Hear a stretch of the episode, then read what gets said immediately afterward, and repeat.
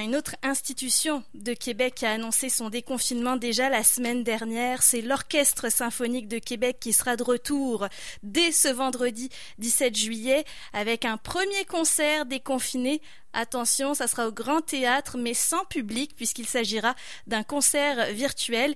Et pour l'occasion, on a rappelé un chef d'orchestre qui est bien aimé parce qu'il a à Québec parce qu'il a dirigé euh, l'orchestre à maintes reprises notamment en tant que chef assistant il y a plusieurs années. Depuis on le connaît comme directeur artistique et fondateur de l'orchestre de l'Agora. Il a collaboré aussi avec plusieurs artistes au Québec pour des arrangements ou un travail en, studio euh, orchestraux. Je pense notamment à Claude Pelgag ou encore à Philippe Braque. J'ai nommé Nicolas Ellis qui est avec nous aujourd'hui pour pour euh, nous parler de son retour à l'Orchestre symphonique de Québec dans le cadre de ses concerts déconfinés.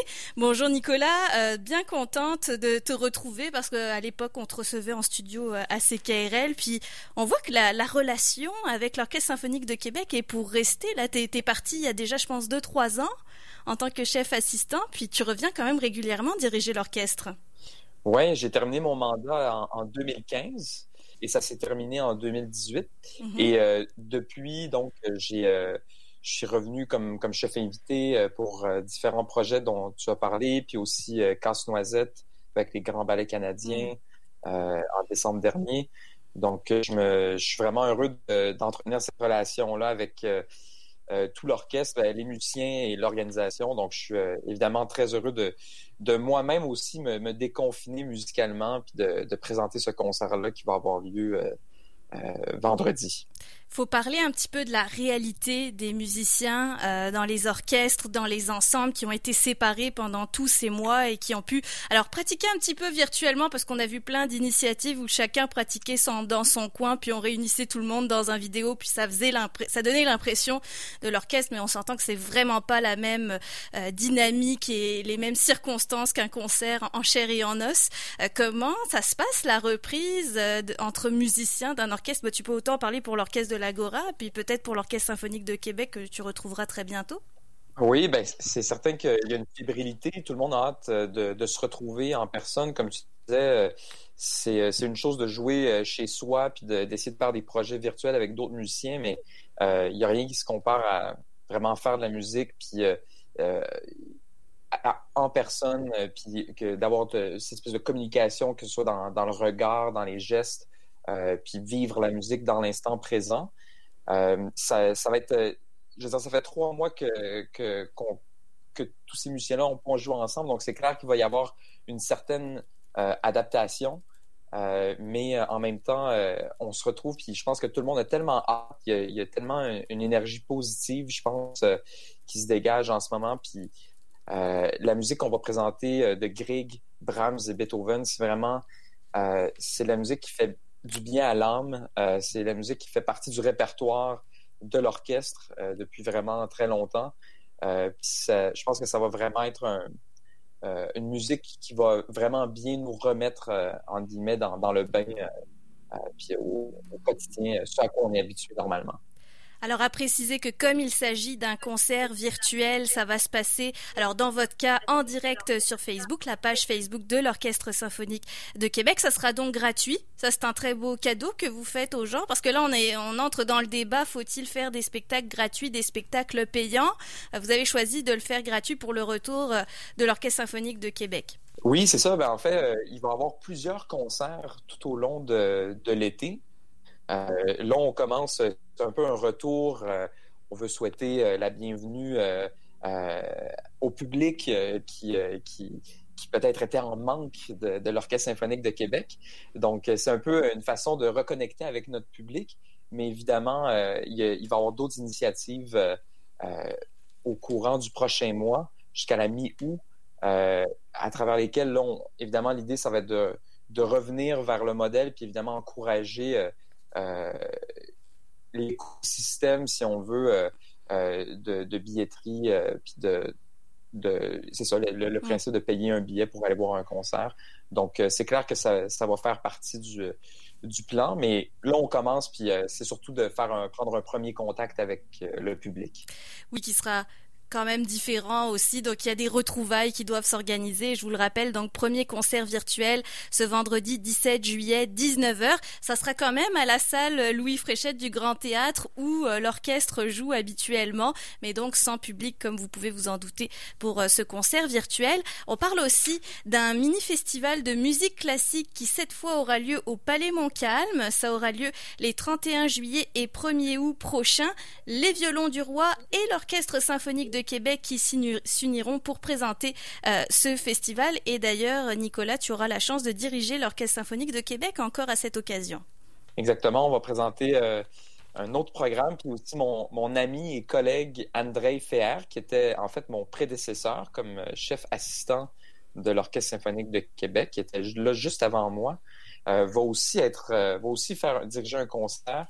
Donc, je pense que je pense que c'est le fun de se retrouver un peu en famille comme ça, puis, puis dans un contexte où on a, on a le goût de on a le goût de se retrouver, de présenter de la musique. Puis là, dans ce cas-ci, au Palais Montcalm, évidemment, ça va être euh, vraiment un grand plaisir dans, cette magnifique acoustique. Puis en plus de, je pense que c'est une belle preuve aussi de solidarité que l'Orchestre du Québec et les Violons du Roi, euh, ils font preuve d'une belle solidarité en, s'unissant pour présenter un festival comme ça. Donc, euh, on voit vraiment qu'il y a une, volonté très positive de, revenir puis de, représenter des concerts puis dans un contexte aussi de collaboration et de solidarité.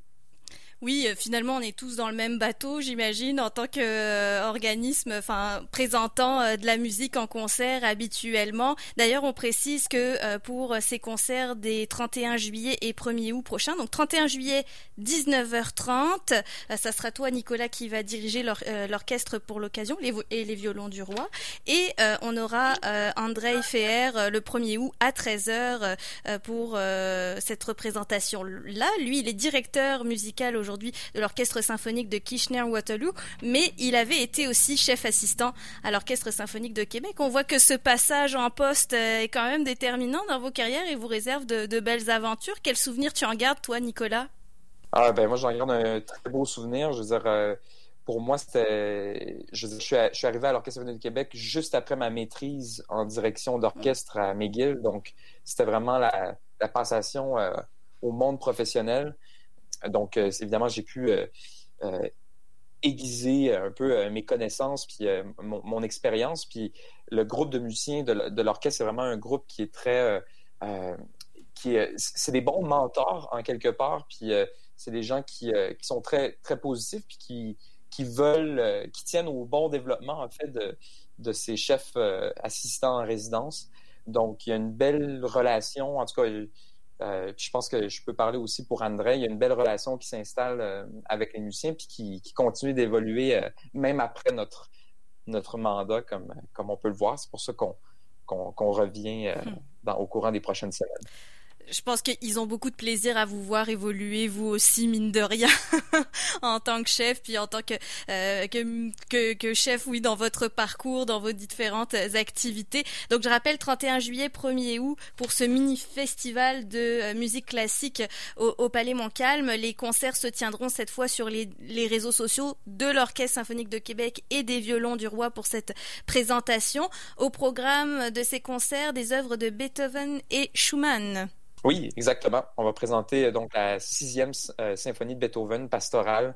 Donc, euh, c'est l'été, c'est une ode à la nature. Donc, ça va être, ça va être magnifique musique. Puis ensuite, André, lui, va faire la deuxième symphonie de Schumann, qui est aussi magnifique, et la quatrième symphonie de Jacques Etu, donc qui est un compositeur québécois que peut-être qu'on connaît moins, mais qui, est vraiment un des plus grands compositeurs ici. Puis euh, qui, a écrit cette symphonie-là avec un, caractère plutôt romantique. Euh, donc, ça va être euh, une, belle, une belle rencontre, je pense, musicale et artistique entre, entre tout ce beau monde-là. Nicolas, comment ça se passe le déconfinement pour les musiciens? Est-ce que vous devez avoir vos mètres de distance aussi? On sait qu'un orchestre, bon, ça se déploie, mais quand même, c'est un ensemble assez proche habituellement. Est-ce qu'il y a des normes qui s'imposent pour vous?